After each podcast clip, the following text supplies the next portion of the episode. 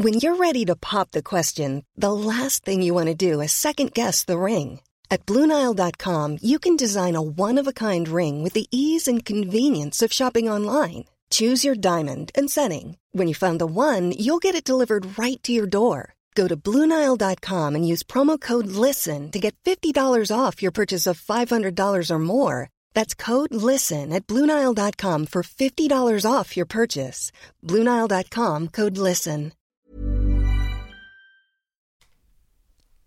C'est avec un immense plaisir que je vous parle d'une marque que j'affectionne tout particulièrement, Mama Hangs.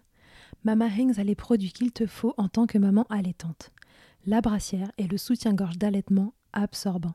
Ils sont conçus dans un tissu bien spécifique pour l'occasion, aka le micromodal, qui absorbe, sèche vite et te permettra d'éviter toute odeur, et ce en restant au sec.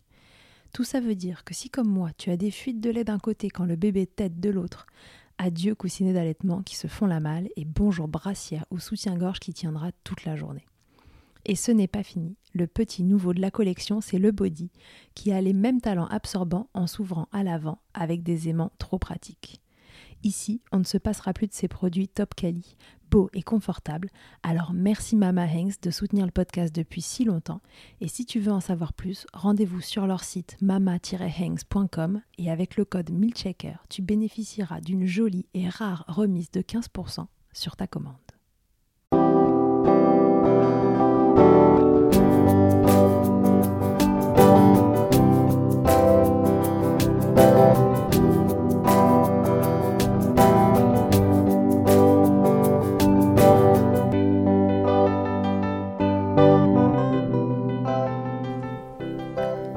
Et bienvenue dans Milkshaker, le podcast qui agite les idées reçues sur l'allaitement. Je suis Charlotte Bergerot-Palisco, je suis la maman d'un petit garçon de 2 ans que j'ai allaité durant un an. Dans la vie, je suis ostéopathe et je suis spécialisée en périnatalité, c'est-à-dire que je m'occupe des femmes en général, de leur désir de grossesse à leur postpartum, des bébés et des enfants. J'accompagne spécifiquement des mamans et des bébés vers un allaitement serein et périn en libérant les bébés des tensions qui les empêchent de téter correctement. Au fil des consultations et des rencontres avec ces mamans, je me suis rendu compte que le principal frein à l'allaitement, c'était le manque d'information, de partage d'expérience dans une société où l'allaitement n'est pas une norme.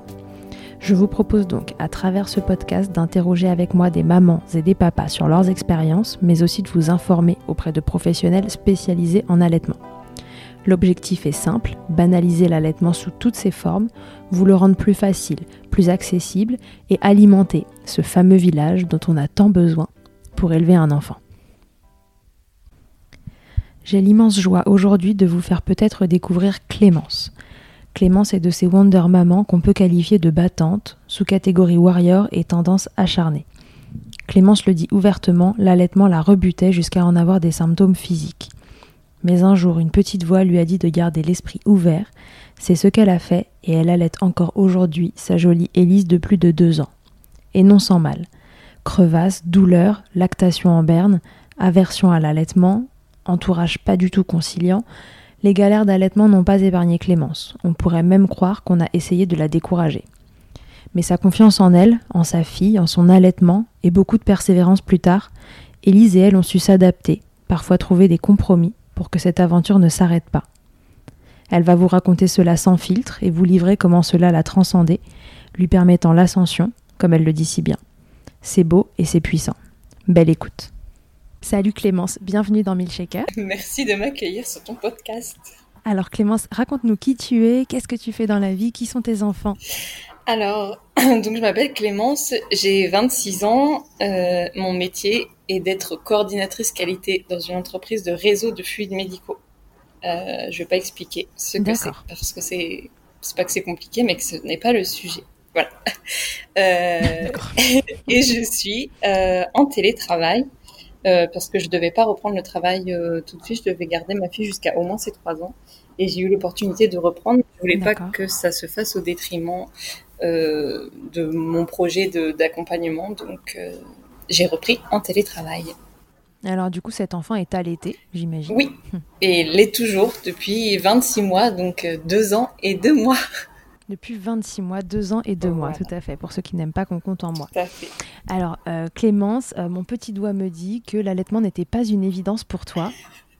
Raconte-nous, qu'est-ce que tu avais comme idée de l'allaitement avant que tout ça commence? Euh, J'avais une très mauvaise idée. J'avais un dégoût totalement viscéral pour euh, l'allaitement. Donc pas forcément contre les mères qui allaitent. Je m'en suis jamais pris à personne, mais le simple, la simple tu idée. n'étais pas violente. Voilà, non. non, puis j'avais, euh, je sais, quand, en général, quand je ne maîtrise pas un sujet, je n'en parle pas. Donc, je gardais mon dégoût pour moi, ce qui était plutôt très approprié, surtout euh, face aux, jeunes. Voilà. Euh, donc euh, je, n'en parlais Alors, pas. Ça se traduisait comment ce dégoût? Bah, c'était vraiment dégoût viscéral. C'est-à-dire que ma belle-sœur, quand elle a accouché de son premier enfant, je suis allée la voir à la maternité et ma nièce s'est mise à pleurer. Mhm. Parce que bah, sans doute elle avait faim. Et ma belle-sœur dit il faut que je la mette au sein. Et là je sens la bouffée de chaleur monter. Je me sentais vraiment pas bien. Et j'ai dû quitter la chambre. Je me suis mis dans la salle de bain. J'ai ouvert la fenêtre et uh-huh. j'ai fait un malaise. Vraiment. De la, ah la, simple idée de. Ah donc ça te donnait même des symptômes physiques. Ah oui oui, c'était euh, ouais, c'était vraiment physique, un dégoût euh, que je sais toujours pas expliquer d'ailleurs, mais euh, voilà, c'est c'est vraiment viscéral, physique, des des, des sensations. Voilà. Donc après mon malaise, je suis revenue dans la chambre et la tétée était terminée et tout, tout, tout, allait bien. Et la vie a repris son Voilà. Clémence, comment, quand on a une vision pareille de l'allaitement, comment on peut se retrouver à allaiter 26 mois? Euh, bah Ça non plus, je ne peux toujours pas l'expliquer. Euh, j'étais enceinte mhm. pendant ma grossesse, euh, donc j'avais mon idée bien arrêtée sur ce que je voulais. Il était clair que je n'allais pas allaiter. En plus, je viens d'une famille euh, d'allaitantes. Donc, euh, moi, chez moi, tout le monde a allaité. Mes tantes, euh, grand-mère, mère, tout le monde, tout le monde allaite. elles ont la plupart fait plus de six mois. jamais au-delà de un an, mais c'était quand même un allaitement long pour leur époque. Mm-hmm. Et du coup, j'ai et même les hommes dans la famille sont vraiment très à l'aise avec l'allaitement et, et j'ai été encouragée vraiment par tous les membres de ma famille à allaiter. Donc c'était des conseils plutôt bienveillants, mais c'est vrai que pendant ma grossesse, ça a été euh, euh, très très souvent le sujet de discussion. Non, non, ça m'a pas mis la pression parce que euh, je suis quelqu'un quand elle a une idée à arrêter, bah ça s'arrête, c'est tout. C'est, je ne voulais pas allaiter, ça s'arrêtait mhm. là. J'écoutais, j'étais plutôt d'accord avec tout ce qu'il disait, mais euh, voilà, c'était c'était bien, mais chez les autres, pas, pas chez moi. Et euh, en fait, j'étais dans mon sixième mois de grossesse. J'étais en train de jouer du piano. Mhm. Et je m'arrête de jouer. Et là, j'ai comme une voix qui me dit, mais Clémence, mais comment tu peux penser ça? Ton bébé est dans ton ventre, il a besoin de ton lait, que tu es en train d'ailleurs déjà de produire. Euh, tu peux, tu peux plus penser comme ça. Renseigne-toi et fais l'effort de, de comprendre ce qu'est l'allaitement, pourquoi certaines mères font ce choix-là, et essaye de voir si c'est finalement euh, ton truc ou pas. Et puis. Euh... Ah ouais, donc retournement de situation. Ouais, totalement. Mes hormones, sans doute, je ne sais pas. Mais, mais d'un coup, d'un seul, euh, je me suis ouvert à cette possibilité de, de me laisser tenter par l'aventure. D'accord. Et donc à partir de ce sixième mois, tu t'es mise à te renseigner sur ce que c'était que l'allaitement? Euh, Oui, mais c'est surtout mon mari qui m'a guidée. Euh, il a cherché un maximum euh, d'informations euh, pour me les pour me les transmettre. Lui, il a toujours voulu que que j'allaite notre enfant, donc sans me mettre la pression, hein, mais il a toujours été clair là-dessus. il il préférait que j'allaite notre enfant, donc voilà, il a toujours respecté mon choix de ne pas le faire au début. Euh, mais quand il a vu qu'il y avait fait le job euh, quand tu lui as dit que ouais, quand euh, voilà quand il a vu qu'il y avait une faille il s'est engouffré là-dedans euh, à coup de d'articles et tout ça. Il me faisait même la lecture des articles parce qu'il s'est dit bon si elle prend pas le temps de les lire ça sert à rien donc je vais lui lire. Et puis voilà. Donc c'est lui qui m'a mis qui m'a mis voilà qui m'a transmis plein d'informations utiles et et qui a fait pencher la balance en faveur de, de cet allaitement. Voilà Ok, donc du coup, arrivé à l'accouchement, tu t'étais dit je veux allaiter ou tu t'étais quand même encore laissé le, le doute de bon, je verrai sur le moment ce que ça donne? Bah, J'étais partie, euh, comme plein de mamans, à dire je vais euh, essayer. Lors de la lors de l'accouchement, euh, c'était voilà, je vais essayer. Et c'est en fait au moment de la tétée d'accueil, on est très très mal accompagné de manière générale. Moi, ça a été le cas pour moi aussi. ça mhm. faisait quelques heures que j'avais accouché. Euh, mhm. Et j'appelle euh, l'infirmière pour lui demander euh, comment on fait pour allaiter. et elle a été tellement choquée par la question, elle me dit Bah, vous enlevez votre chemise, vous la mettez au sein, puis c'est tout. Alors moi, forcément, ça m'a un peu heurté parce que j'avais besoin d'accompagnement et de soutien, mais en fait, la réponse était tellement bah c'est vrai, en fait, c'est vrai. J'avais juste à enlever ma chemise et la mettre au sein. Et en fait, face à l'évidence de la situation, quand j'ai vu qu'en fait, il euh, n'y a pas à essayer, il y a à réussir. Mhm. Une fois que bébé est au sein, il euh, n'y a rien à faire. C'est tout. C'est bébé, faire confiance à bébé, qui sait très bien téter, euh, et c'est tout. Et se laisser, se laisser guider, quoi. Donc ça a commencé comme ça. Tu as ouvert ta chemise. Voilà. voilà, ça a commencé comme ça, exactement. Tu l'as mise au sein et ça s'est bien passé. Ouais, tout de suite. Tout de suite, très bien passé. Alors, ces, ces, démarrages d'allaitement, c'était comment? Pas de galère? Euh, Si, parce qu'une montée de lait euh, assez euh, tardif, de, ce de ce que la clinique m'en a dit, voilà, c'était assez tardif. C'est arrivé à 4 jours. Je voulais tirer mon lait pour stimuler, on m'a dit de pas le faire. Bon, voilà, j'étais un peu perdue dans le flot d'informations. Euh, je commençais à avoir de sacrées crevasses. Euh, on m'a conseillé ah, des ça se passait quand même pas génial. Non.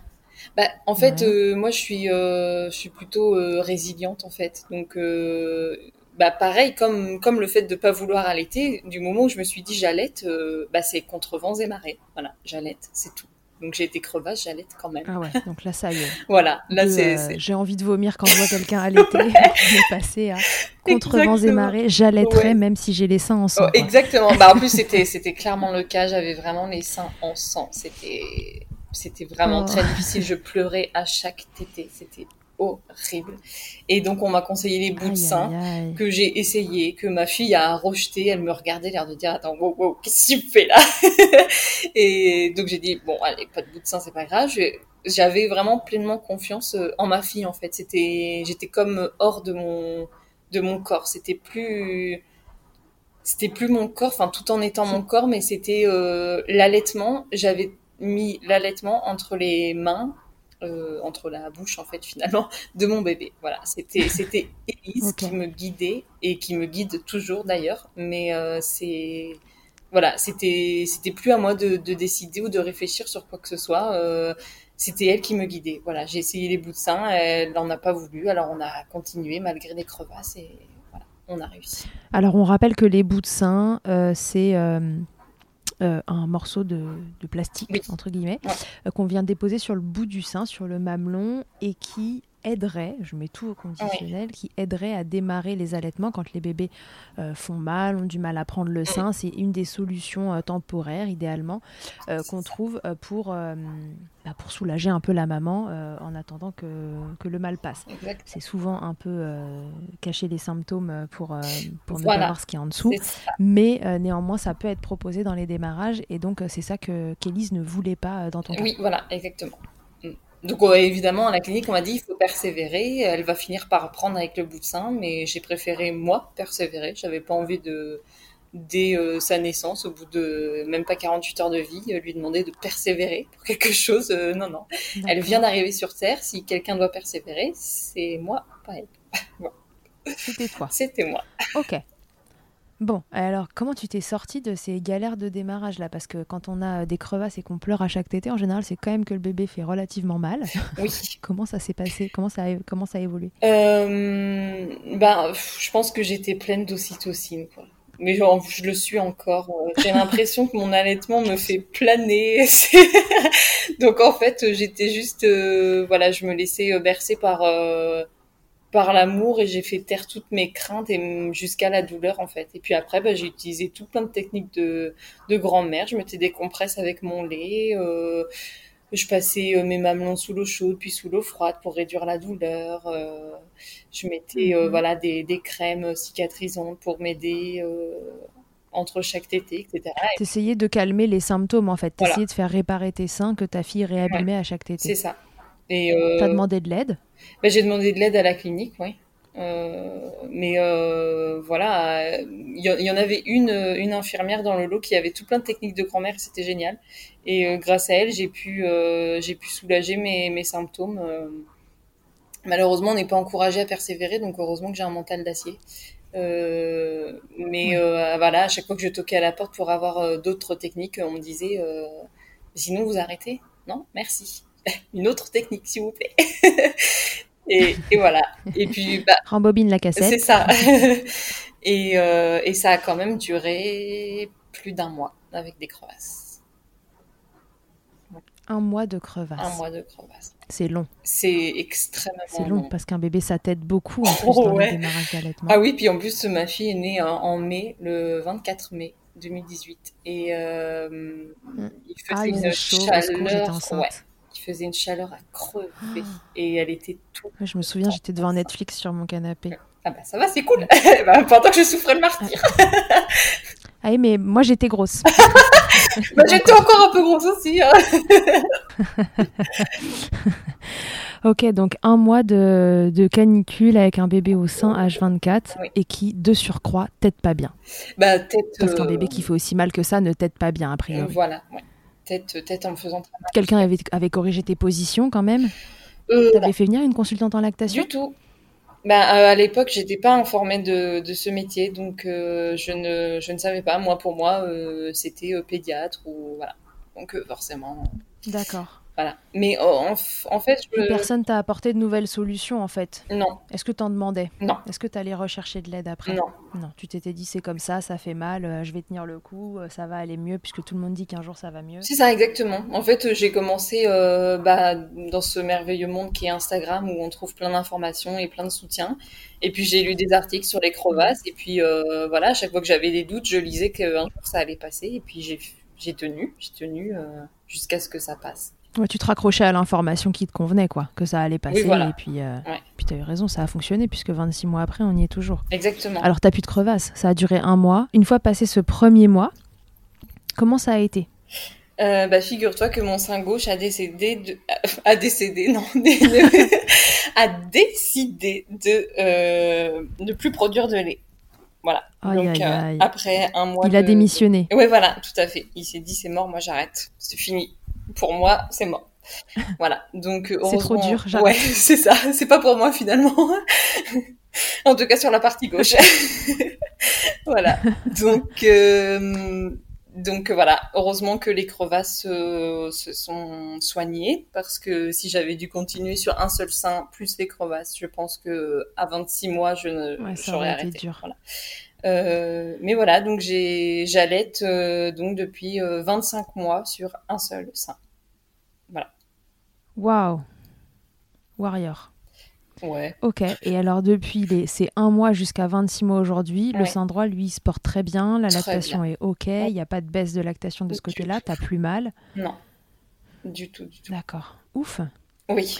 Bon alors voilà, une fois que ça roulait, une fois passé ce premier mois, et puis bon bah voilà, la petite déception de l'abandon euh, de mission du sein gauche. Voilà. Euh, à ce moment-là, tu t'es pas dit j'appelle quelqu'un d'ailleurs? Tu t'es pas dit tiens c'est quand même étrange que mon Ben sein non, gauche il lâche l'affaire? c'est fou, euh, je sais pas. Je, je me suis dit c'est pas grave. Euh, j'ai un sein qui fonctionne, euh, on continue quoi. Nos soucis. Ouais, go. Ouais. T'avais une. Ouais, ouais, t'étais hyper motivé. Ok, super. Alors, une fois que c'était en route, comment ça se passait, cet allaitement? Bah super bien. Ça se passe toujours d'ailleurs? Super bien. Franchement, Ça se passe bien. euh, ouais, je, je, me- je m'étonnais euh, chaque jour de la praticité du, de, de la chose. euh, on pouvait partir euh, comme ça, on avait juste à prendre bébé et hop, on partait. On- J'avais tout sur moi en fait pour la rassurer, pour la nourrir, pour la soigner, pour voilà, J'a- j'avais tout. C'était tout en un, et vraiment Ouais. tout en un seul en plus. Tout en En un seul plus, sein. ouais. Exactement. Donc euh, non, franchement, super. Ce qui, ce qui était moins cool, c'était les, les réflexions quoi. Les réflexions Ouais. L'entourage, euh, l'a moins bien vécu que toi finalement, alors que cet entourage était plutôt motivé. Eh ben voilà, c'est ça. C'est ce qui m'a, c'est ce qui m'a le plus troublé, c'est qu'ils m'ont poussé à allaiter. Ils étaient super fiers de moi, d'avoir euh, voilà changé d'avis, etc. Et puis bah passer, euh, à l'approche des des six mois, à partir de, de, quatre mois d'allaitement, ils ont commencé à me dire euh, bon et alors le sevrage. je dis bah non pas de pas de sevrage, moi ça se passe bien, je reprends pas le travail, j'ai pas besoin de voilà. Mais oui, mais quand est-ce que tu vas lui donner du vrai lait? Euh, C'est du ah. vrai lait. Euh, voilà, c'est du lait euh, tout spécialement conçu pour elle. voilà, tout, tout va bien se passer. Et en fait, bon, on aimerait répondre à la désinformation de manière totalement détachée et consciente du travail intellectuel que la société va devoir faire. Mais en fait, quand on en est à quatre mois d'allaitement, après toutes ces épreuves-là, et que ça roule enfin et qu'on est super fier et que ça se passe vraiment super bien euh, euh, jour et nuit tout ça. Et qu'en fait à chaque fois qu'on rencontre de la famille on se heurte à cette désinformation ben non c'est difficile quoi. C'est difficile. On a du mal à c'est pesant. Ouais, on a du mal à avoir ce recul ça continue encore aujourd'hui? Alors euh, non parce que s'il y a 4 mois, ils étaient déjà plus très chauds, alors qu'est-ce que c'est là à 26 euh, ben en fait euh, ils ont arrêté de, de m'en parler puis de me parler tout court d'ailleurs. Parce que au-delà de au-delà de l'allaitement il y a il y a ce maternage proximal que j'ai mis en place euh, tout naturellement qui vient euh, qui vient naturellement avec avec l'allaitement en fait le cododo la DME le portage physio l'accompagnement respectueux des émotions des besoins physiologiques etc et et ça ça mm-hmm. ça ça s'est passé encore moins que l'allaitement. Donc euh, en fait, euh, ah ils se sont dit, euh, ils se sont dit clairement, elle fait partie d'une secte et puis il n'y a plus rien à en tirer quoi. Donc, bah moi du ah coup ça, ah oui oui ouais ouais ouais. Donc en fait, c'est même aller loin. Oui. Et bah voilà, à partir de 4 mois, ça, c'est les réflexions se sont intensifiées à 6 mois en disant bon là, là stop, maintenant Clémence ouais. faut arrêter. ça s'est un peu tassé à un an euh, quand je les ai invités pour euh, donc le premier anniversaire d'Élise et qu'ils ont vu qu'elle était toujours à l'été là là ils se sont dit elle a un problème si là là il faut là il faut la prévenir donc il faut la euh, sauver. Ouais, ouais exactement. Non mais c'était clairement ça hein. la sauver elle puis sauver ma fille que bah, que je que je violais en partie quoi. C'est enfin voilà c'était ah c'était euh, c'était très très violent et dans les regards et dans les mots choisis. Ouais, c'était des réflexions qui étaient violentes. C'était pas juste euh, oh euh, qu'est-ce que tu fais encore là l'été. c'était plus profond que ça quoi. Ils ah avaient vraiment peur en fait de ce que tu étais en train de mettre en place. Ouais, mais ouais j'ai j'ai réussi à mettre à me mettre en mode empathique, ce qui est très difficile. et j'ai entendu cette peur en fait et je me suis dit ok Clémence c'est pas grave, ils ont juste peur et voilà ils parlent au travers de leur peur et et même si tu n'arrives pas à les raisonner, à les rassurer, et puis de toute façon, c'est pas ton rôle, parce que toi, ton rôle, c'est d'allaiter ta fille et de faire ta vie. Euh, au début, j'ai essayé hein, de les informer, de tout ça, de me tenir disponible avec toute ma bienveillance et mes connaissances, etc. Ça n'a pas marché. Ils se sont vraiment, euh, ils m'ont trouvé euh, condescendante et, et, complètement perchée en fait. donc, donc j'ai lâché l'affaire et puis, puis voilà, je me suis dit voilà, je me suis, je me suis dit qu'ils avaient juste peur et que finalement, euh, bah, cette peur, elle était légitime parce que vu comment, mm. vu, vu, la société dans laquelle on vit, euh, voilà. Donc j'ai. Oui, l'intensité des réactions euh, faisait penser qu'en tout cas, alors, dans leur référentiel à eux, cette peur-là, mm. elle était très légitime. Ouais, voilà, c'est ça. Donc voilà, j'ai lâché. Donc vous vous êtes mis dans votre bulle. Ouais, tout à fait. Toutes les deux, tous les trois, le papa dans tout ça, lui, il n'a pas changé d'avis, il est toujours. Ouais, il est, il est toujours autour de cet allaitement. Oui. Après, euh, il a eu du mal à me soutenir face euh, face aux critiques. Enfin, lui, euh, il était totalement détaché, donc il voyait pas la peine que ça que ça me faisait. Ouais. J'aurais j'aurais aimé qu'on soit au front tous les deux et qu'on voilà qu'on combatte cette désinformation et ce ce manque de respect quelque part parce que euh, voilà, je, reste, je reste leur nièce, euh, leur cousine, euh, et c'était, ouais, pour moi, c'était un profond manque de respect de ne pas chercher à comprendre ce que je faisais et pourquoi je le faisais et tout ça. Hmm. J'aurais, ouais, j'aurais aimé, j'aurais aimé plus de soutien de sa part et bon, maintenant, maintenant c'est, c'est fait. Peut-être qu'il avait raison, peut-être que ça servait à rien de monter au front et que c'était une perte d'énergie. Et, mais voilà, toujours est-il que, en tout cas, tous les trois, c'est notre allaitement fonctionne toujours très bien, donc pas de souci là-dessus. Ouais, lui, il reste encourageant dans votre bulle, même s'il a du mal à l'assumer autour. Bah, en tout cas, euh, dans votre bulle, il est là, il, est bien présent. Oui, il, il, assume, il assume à l'extérieur, mais il a juste pas envie de, voilà, pas envie de répondre à la désinformation et euh, voilà. Pour lui, il sait que c'est important. Se battre et, voilà, c'est ça. Hmm. Ok, ouais, donc euh, bon, un allaitement, en effet, bah, dans une bulle, mais baigné par, par les idées reçues et, hmm. et les peurs de la société envers l'allaitement. Et ça va plus loin que ça. Hein. Tu le dis, c'est aussi une question de, de mode d'éducation, entre guillemets, euh, oui, euh, qu'ils qui ont du mal à comprendre. C'est ça, La reprise du boulot, donc tu nous as dit tout à l'heure, tu es en télétravail en fait, donc tu avais décidé de ne pas reprendre le boulot euh, avant les trois ans d'Élise. De, et là, tu es en télétravail, donc du coup, tu n'as pas eu de d'organisation particulière à mettre en place pour, pour reprendre le travail. Tu es avec ta fille au quotidien? C'est ça. Bah, la seule organisation, c'est euh, réussir à continuer à taper sur le clavier de l'ordinateur tout en donnant une tétée. Voilà. c'est la seule organisation que j'ai dû mettre en place. Voilà. Bon, bah écoute quand même. Mais ça demande une certaine dextérité, hein, euh, donc euh, quand même, c'est... Le, le, mode d'éducation, la, parentalité éclairée, etc. Ça, c'était un truc qui était plus logique pour toi que l'allaitement au départ? Tu avais décidé de prendre ce congé euh, parental long pour t'occuper de ta fille euh, avant même de penser à allaiter? Ou c'est euh, deux choses qui se sont mises en place de façon concomitante? Alors, le, le, congé parental, c'est pareil. je pensais pas que je pouvais avoir le choix de garder ma fille à la maison, en fait. Enfin, je savais que ça existait, que certaines personnes le faisaient. D'ailleurs, ma mère l'a fait pour euh, pour nous, donc euh, je savais que c'était possible, mais je voyais pas comment le mettre en place dans mon quotidien. Donc euh, moi, je pensais reprendre mhm. le travail à trois mois. et en fait, en fait, enfin voilà, j'avais mon tout petit bébé, mon tout petit bébé dans les bras, et puis je me suis mise à pleurer. Et voilà, mon mari m'a dit non mais attends, on va, tu vas prendre. donc j'ai commencé par prendre six mois, et puis un an, et puis puis voilà. Puis après, je, voilà, je suis hmm. restée. Ouais, parce que tu tu, tu, tu t'étais pas imaginé euh, allaiter aussi longtemps. Euh, non, puis je je m'étais pas imaginé euh, avoir. Euh, enfin, je, je, comme beaucoup de personnes, moi, je, je, baigne dans la désinformation et donc moi, je je pensais pas qu'un enfant ça avait autant besoin de de proximité en fait, d'où d'où euh, mhm. mon, ma direction vers l'accompagnement respectueux et le maternage proximal parce que en fait je ouais. je pensais pas que je pensais pas que ça avait besoin d'autant de, proximité, de contact, de voilà donc euh, de réassurance. Ouais. Et puis en fait, euh, ben, je me suis sentie à l'aise dans cette mission-là parce que c'est c'est pas je, je voudrais pas que les mamans qui ont fait un choix différents du mien se sentent jugés, mais c'est surtout que moi, je me sentais à l'aise là-dedans.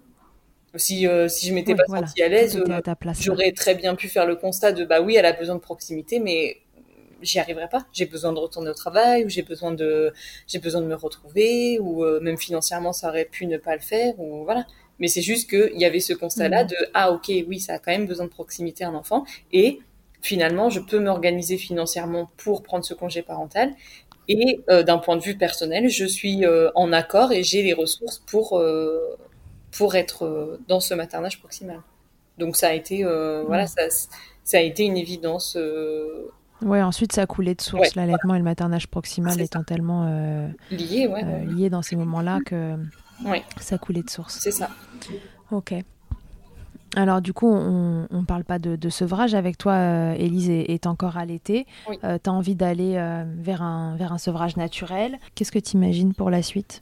Alors le projet, c'était le sevrage naturel. Donc j'ai fait un gros travail de déconstruction pour, mhm. dans mon esprit parce que voilà, quand j'ai vu que ça pouvait aller jusqu'à 7 ans, bon, voilà. Euh, pour quelqu'un qui voulait pas allaiter dès le départ, euh, ça reste quand même compliqué. Euh, ça t'a paru un peu long quand même, 7 ans. Ouais, 7 ans, ça m'a paru long.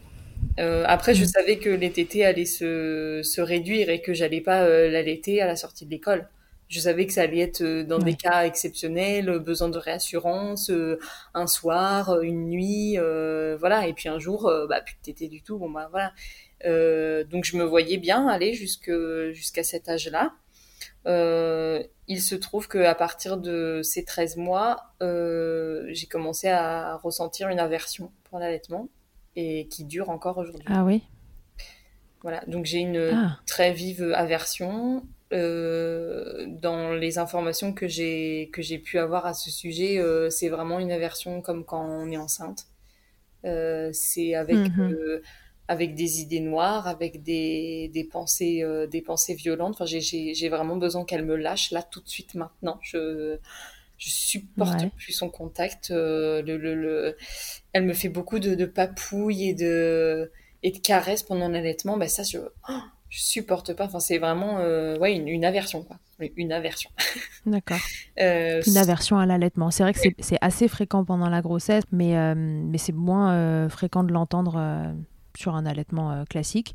mais toi, tu, le vis, tu vis ça depuis ces 13 mois. Voilà. Donc ça fait de, très, de trop nombreux mois.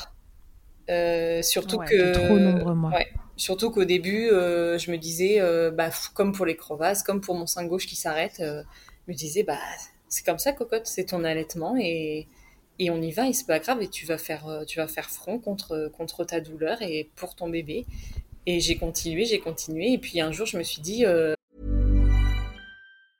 I'm Sandra, and I'm just the professional your small business was looking for. But you didn't hire me because you didn't use LinkedIn jobs. LinkedIn has professionals you can't find anywhere else, including those who aren't actively looking for a new job but might be open to the perfect role, like me. In a given month, over 70% of LinkedIn users don't visit other leading job sites. So if you're not looking on LinkedIn, you'll miss out on great candidates like Sandra. Start hiring professionals like a professional. Post your free job on linkedin.com/people today. Et Mama Hanks ne s'arrête pas là. Si tu as envie, une fois la tétée finie, de garder ton bébé tout contre toi en ayant les mains libres, laisse-moi te parler de leur porte-bébé Carry and Pack. Je suis une fervente adepte des écharpes de portage, mais l'ostéopathe que je suis sait que leur mise en place peut parfois vous freiner, vous ou votre moitié. Mais aussi ô combien le portage peut être indispensable pour certains bébés. Chez Mama Hanks, pas de compromis. Le porte-bébé Carry and Pack est en fait un vêtement confortable que tu enfiles comme un t-shirt et dans lequel ton bébé va pouvoir venir se lever tout en respectant sa position physiologique, l'enroulement de sa colonne, l'écartement de ses hanches, ainsi que le dégagement de ses voies respiratoires grâce à des systèmes de serrage des pans de tissu. Ce tissu, justement, il est tout doux. En coton bio, certifié GOTS, le tout est dessiné à Biarritz et fabriqué au Portugal. Tu pourras l'utiliser de la naissance jusqu'aux 10 kg de ton bébé de quoi t'assurer un certain nombre de câlins collés serrés. Ici, on n'a utilisé que ça pour bébé numéro 2. Pour toutes les infos, tutoriels et découvrir leur gamme de vêtements de portage, ça se passe toujours sur le site mama-hangs.com et tout pareil, avec le code MILCHECKER, tu bénéficieras d'une remise exceptionnelle de 15% mais tu peux verbaliser auprès de ton bébé que ça te fait mal et que parfois, mhm. euh, parfois tu voudrais réduire ou, ou différer une tétée. Et, euh, ouais. et du coup, j'ai commencé. Passer sur de l'allaitement à l'amiable, comme on dit. C'est ça, voilà. Et puis, ma fille euh, parle extrêmement bien et comprend beaucoup de, de, choses. Donc, c'était très facile de lui expliquer mais j'ai quand même tenu, euh, j'ai commencé à verbaliser ma douleur auprès d'elle. Euh, euh, je crois que c'était à partir de ses 21 ou 22 mois. Donc ça fait pas longtemps que, que j'ai osé lui dire que c'était très inconfortable pour moi. Au final, elle l'a très bien compris. Mais je te dis tout ça parce que ça a quand même accéléré le fait qu'elle a réduit considérablement les tétés. Donc là, je suis à une à deux tétées euh, par jour. Elle s'endort plus au sein. Mhm. Elle ne se rendort plus euh, la nuit au sein. Il euh, n'y a plus de tétées au réveil, ni le matin ni la sieste. Il n'y a plus de tétées pour les bobos. C'est une en général l'après-midi. Pour, pour le goûter, c'est tété. Voilà. D'accord. Ok, ouais, donc vous êtes passé sur un truc un peu moins fréquent pour que mm. toi tu puisses supporter ces douleurs et, cette aversion, euh, enfin voilà, que ce soit un peu moins, euh, un peu moins bah. C'est surtout que c'est elle qui, euh, bah, qui a cessé de demander en fait. Un soir, elle a, elle a, elle, elle s'est calée contre moi pour s'endormir sans la téter. Et puis du jour au lendemain, voilà. Elle a compris. Ouais. Et puis après, on, on, avait gardé la sieste. Enfin, elle demandait toujours à la sieste. Et puis pareil, un jour à la sieste, elle s'est calée contre moi sans la téter.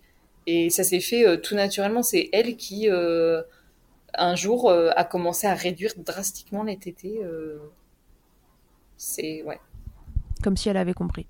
Ouais, ouais, ouais. C'est et pourtant au début j'avais j'avais peur que j'avais peur que ce soit un, sevrage quoi j'avais peur qu'elle euh, qu'elle se sente mal à l'aise elle aussi de me faire mal et qu'elle se dise bon allez stop j'arrête tout et donc en fait moi j'arrête pas de lui proposer au réveil de sieste euh, puis la sieste du lendemain et puis je me suis dit euh, bon peut-être aussi elle elle est elle est confortable elle est sécure c'est en plus, je l'accompagne à l'endormissement, donc je suis là. Elle a juste besoin de mon contact, plus forcément de la tétée. Donc, j'ai accepté. Ça a été un, peu difficile parce que je, je, culpabilisais. Je me suis dit, euh, voilà, t'as as verbalisé. Ouais, t'as culpabilisé en fait. Tu t'es dit que c'était de ta faute. Mm. Et du coup, je me, voilà, je continue toujours de lui proposer. Et puis elle me disait, non, non, merci, maman, c'est bon, pas de tété. non, merci. Plus tard, merci. Voilà, c'est ça. Là, je n'en ai pas. C'était à l'amiable dans l'autre sens, finalement. Ouais, c'est ça. C'était elle qui me disait, merci, c'est bon. J'ai mal, j'en peux plus, euh, laisse-moi un peu tranquille. On est passé à non merci maman, je n'ai pas besoin de téter C'est ça. Donc, euh, donc voilà. Ouais, donc du coup ça roule comme ça depuis ces 13 mois, donc depuis la, moitié de cet allaitement. Ouais. Finalement. Exactement. Et là, on s'oriente vers du sevrage euh, naturel où elle décidera un jour d'arrêter de téter ou non. Bah, du coup, je me prépare petit à petit que, comme, comme pour les, le sommeil ou comme pour le réveil, que, bah voilà, un jour elle me fait juste un câlin, puis c'est terminé. Quoi. voilà. Ok. Bah, ok, très bien, tu nous raconteras, tu, tu viendras nous raconter comment s'est passé euh, ce sevrage euh, bah de ton bambin. Tout à fait. Euh, très bien. Clémence, cette expérience d'allaitement, qu'est-ce qu'elle qu'est-ce qu'elle a changé dans ta vie? Beaucoup, beaucoup de choses. Vraiment. J'imagine, parce que quand on passe d'un extrême à l'autre, mm. sans parler d'extrême, euh, tu vois, mais d'une idée euh, aussi tranchée avant que ça commence à, voilà. à après allaiter euh, un enfant, bah là on est à plus de deux ans, ça a dû changer plein de choses autour. C'est ça. Mais en fait, ça, ça a changé mon rapport à moi-même. Mhm. Je suis quelqu'un qui n'avait pas vraiment confiance en soi, ni en ses capacités, ni en ses rêves, ni en quoi que ce soit. Euh, et en fait, de, de voir euh, à quel point mon corps était capable de, de ça, de traverser la douleur, de traverser la fatigue, de, euh, voilà, de, de, de, tout donner pour, pour une personne qui se trouve être mon enfant. Ça, ça, peut paraître assez logique, mais en fait, je me suis dit, je suis capable de, de grandes choses. C'est quand même grand, c'est beau, un allaitement. et, et ça m'a vraiment c'était une reprise de pouvoir sur, euh, sur mon propre corps. Et du coup, ça m'a mhm. euh, ça m'a comme donné euh, l'élan de reprendre le pouvoir aussi sur ma vie. Donc c'est ça t'a rendu puissante. C'est ça. J'ai enfin découvert ma puissance en fait au travers de, de, de, cet allaitement, de cette résilience, de voilà de ce combat contre la désinformation et voilà. Et tu l'as appliqué à d'autres domaines alors? Oui. Ou tu vas l'appliquer à d'autres domaines? Euh, Oui, je, oui, plutôt je vais l'appliquer à d'autres domaines. C'est en cours. Je suis en train de, de bouleverser ma, ma vie comme, euh, comme, comme la maternité a bouleversé ma vie. C'est ouais. Il y a beaucoup de changements qui sont en train de, de s'opérer et euh, voilà c'est vraiment une période clé dans ta vie, comme dans la vie de, plein de, femmes. C'est vrai que la maternité, ça, ça brasse. c'est ça. dans l'autre. En tout cas, ça brasse.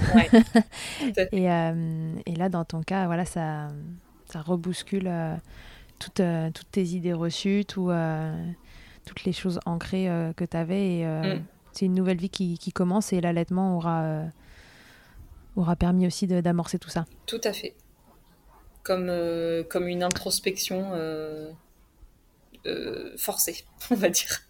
enfin, pas forcée, mais inconsciente. Une introspection inconsciente qui fait que, voilà, de ce rapport au corps et de ce rapport à notre animalité, ça vient, ça vient déconstruire des choses en nous et ouvrir des portes qu'on pensait même pas pouvoir ouvrir un jour. C'est Ouais, qu'on ne savait pas exister. Voilà. Si tu devais donner un conseil aux mamans qui, peut-être comme toi, ne, ne voulaient pas allaiter, d'abord, qu'est-ce que tu leur dirais? Eh ben que, que tout arrive.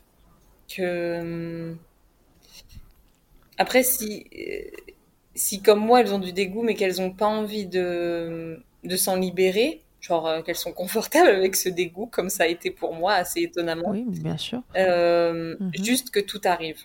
Et pour celles qui subissent ce dégoût et qui ont envie de, de le changer, eh bien, d'aller chercher la source de ce dégoût-là et d'aller réparer, euh, réparer peut-être cette, cette blessure ou cette, euh, cette idée préconçue et de, de voir où elle se trouve et de changer son, sa vision des choses, son Ouais. schéma de pensée par rapport à ça. Et d'ailleurs, la, la révolution, elle, elle, elle démarre de là, en fait. Quand, euh, quand on change son, sa vision des choses par rapport à l'allaitement, ça vient changer plein de choses sur notre euh, vision des choses, euh, notre rapport à l'autre, etc. Et aux mamans qui souhaitent allaiter et qui n'ont pas forcément de- envie de vomir quand elles voient une autre mère allaiter, mais et qui se disent juste ouais, pourquoi pas. Alors, elles, qu'est-ce que tu leur dirais? Ce serait quoi le, ton meilleur conseil euh, Bah, c'est bateau, mais de se faire confiance. Mais la vraie confiance. ouais. le, la confiance qui apaise, la confiance qui, la confiance qui porte, qui porte, qui porte ce projet, qui porte. euh, En fait, pour les mamans qui ont envie d'allaiter, qui se disent euh, je vais essayer, euh, elles vont réussir. Comme elles ont réussi à porter leur bébé, comme elles ont réussi à les mettre au monde. Euh, tout ça, c'est Mhm. naturel. Il n'y a pas besoin de, de réfléchir. C'est, ça se fait tellement euh, naturellement, inconsciemment. Notre corps est fait pour produire du lait. Notre bébé est fait pour le boire. C'est tout.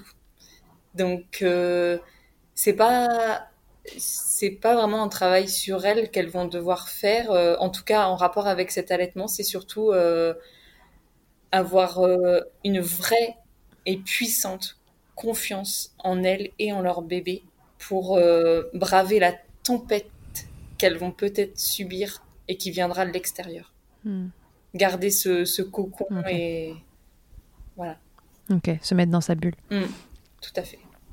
Merci Clémence pour ces mots euh, forts. Clémence, est-ce qu'on a euh, tout dit euh, sur cet allaitement? Ou est-ce qu'il y a quelque chose qu'on aurait pu oublier et dont tu aurais envie de parler? Simplement, peut-être que même si je suis fière de mon parcours et de ma résilience, que c'est important de se faire confiance, comme je le disais, il n'en reste pas moins que j'ai certains regrets et que si effectivement j'avais j'avais plus facilement demandé de l'aide dès la maternité, mais à des professionnels formés, évidemment, comme des consultantes euh, IBCLC. Euh, peut-être que j'aurais appris plus tôt que mon sein gauche a lâché parce que peut-être possiblement ma fille a des freins restrictifs. Euh, que peut-être aussi pour ça que les crevasses ont duré aussi longtemps. Et aussi qu'à Mhm. 13 mois, j'ai eu cette aversion qui ne me lâche toujours pas. Donc euh, maintenant... Ouais, euh, On comprend pas vraiment. voilà. Donc maintenant, euh, elle a donc euh, deux ans euh, et deux mois. Euh, cette opération sur euh, sur les freins, je ne sais pas si euh, si elle doit être faite. J'ai pas encore euh, vu de spécialiste sur les freins, donc je ne sais pas si c'est si cette hypothèse là euh, euh, est, Et la bonne, est la ouais. bonne. Mais euh, toujours est-il que euh, voilà, j'aurais peut-être que j'aurais dû me euh, aller vers euh, aller vers des professionnels formés et voir euh, d'où venait le problème et euh, et, et, euh, voilà et me dire euh, c'est bien d'avoir le courage de surmonter la douleur c'est bien aussi de savoir d'où elle vient et euh, comment on peut soulager euh, en tout cas résoudre le problème et pas simplement soulager la douleur Ouais. voilà Donc c'est bien de se faire confiance, mais si c'était à refaire quand même, euh, t'irais piocher euh, des infos un peu plus, euh, un peu plus euh, pas sérieuses, mais un peu plus précises Ouais. chez des gens qui sont formés spécifiquement, parce que là, tu as, la sensation qu'il y a des choses qui auraient pu se passer différemment si tu avais été informé. Bah, c'est ça, le combo confiance plus accompagnement professionnel, je pense que voilà, ça aurait été un allaitement plus serein et enfin oui oui plus serein quand même parce que même si c'est même si comme je disais tout à l'heure je suis shootée à l'ocytocine il y a, y, a, eu des moments il y a toujours des moments qui sont qui sont difficiles donc j'aurais pu m'épargner tout ça en fait voilà. ouais tu penses que ça pourrait être différent mm. Eh ben, il n'est pas trop tard, je pense, hein, pour rencontrer euh, des gens euh, qui sont formés. Après, euh, évidemment, toutes ces histoires de, de succion, de frein, etc., ne se prennent pas en charge de la même façon à deux ans et quelques qu'à trois mois. Mais néanmoins, ce qui est cool, c'est d'avoir la, la, vérité. qu'est-ce qui s'est passé, qu'est-ce qui se passe encore pour pouvoir avancer pour la suite, pour toi, pour elle, pour tout le monde. Tout à fait. Ok Clémence. Bon, et eh ben, avant de se quitter, tu vas passer au Fast Milk. Le Fast Mix, c'est cette interview euh, de fin de podcast où euh, tu vas me répondre à quelques questions. Je vais d'abord te demander, Clémence, quelle est ta tétée la plus insolite? Bah, en fait, elle n'est pas vraiment insolite, mais euh, c'est dans la rue en marchant parce que j'avais un rendez-vous et que je devais, voilà, je devais, je pouvais pas me poser sur un banc ou dans la voiture. et du coup, en pleine rue, je marchais en tenant tant bien que mal mon bébé, le sac à langer et puis tout, tout le tralala. Euh, Elle avait quel âge? Voilà, euh, je l'ai fait, je l'ai fait plusieurs fois. Je crois que je l'ai fait deux, trois fois, donc à des âges. Euh, évidemment, quand elle était bébé, c'était c'était plus facile. mais je pense que la, la, dernière fois, elle devait avoir aux alentours de 20 mois, donc elle était déjà bien grande et bien lourde et ah à, tenir. puis le sac, etc. C'était c'était rigolo, mais voilà. Ok. Elle était partout tout le temps. Et voilà, exactement. le truc le plus glamour qu'il t'ait été donné de vivre durant l'allaitement euh, bah, C'est la traditionnelle euh, giclée de lait euh, pendant le pendant l'acte, je pense. Dites-moi que je ne suis pas la seule ah à qui c'est arrivé. Mais ouais, c'est Il s'est pris une giclée de lait. Ouais, il a, il a oublié que j'avais un, un ref, un réflexe d'éjection fort, et puis, euh, et puis boum, voilà. le, le, lait par jet. Ouais, c'est ça. C'était pas pendant l'allaitement, mais euh, enfin, ça fait partie, ça fait partie de l'allaitement, quoi. C'est voilà. Ah bah bien sûr, ça en fait partie, tout à fait. Et euh, bah écoutez, euh, monsieur, messieurs, euh, si jamais ça vous arrive, ou mesdames, si jamais ça vous arrive, répondez-leur si jamais y a ça pose problème, que c'est très bon pour la peau, pour les yeux aussi, si d'aventure il y avait un œil qui était resté ouvert. Et que le lait maternel a... De nombreuses propriétés, voilà, tout va bien. Exactement. Tout est sous contrôle. Voilà. Ta position préférée dans le Kama Sutra de l'allaitement, Clémence?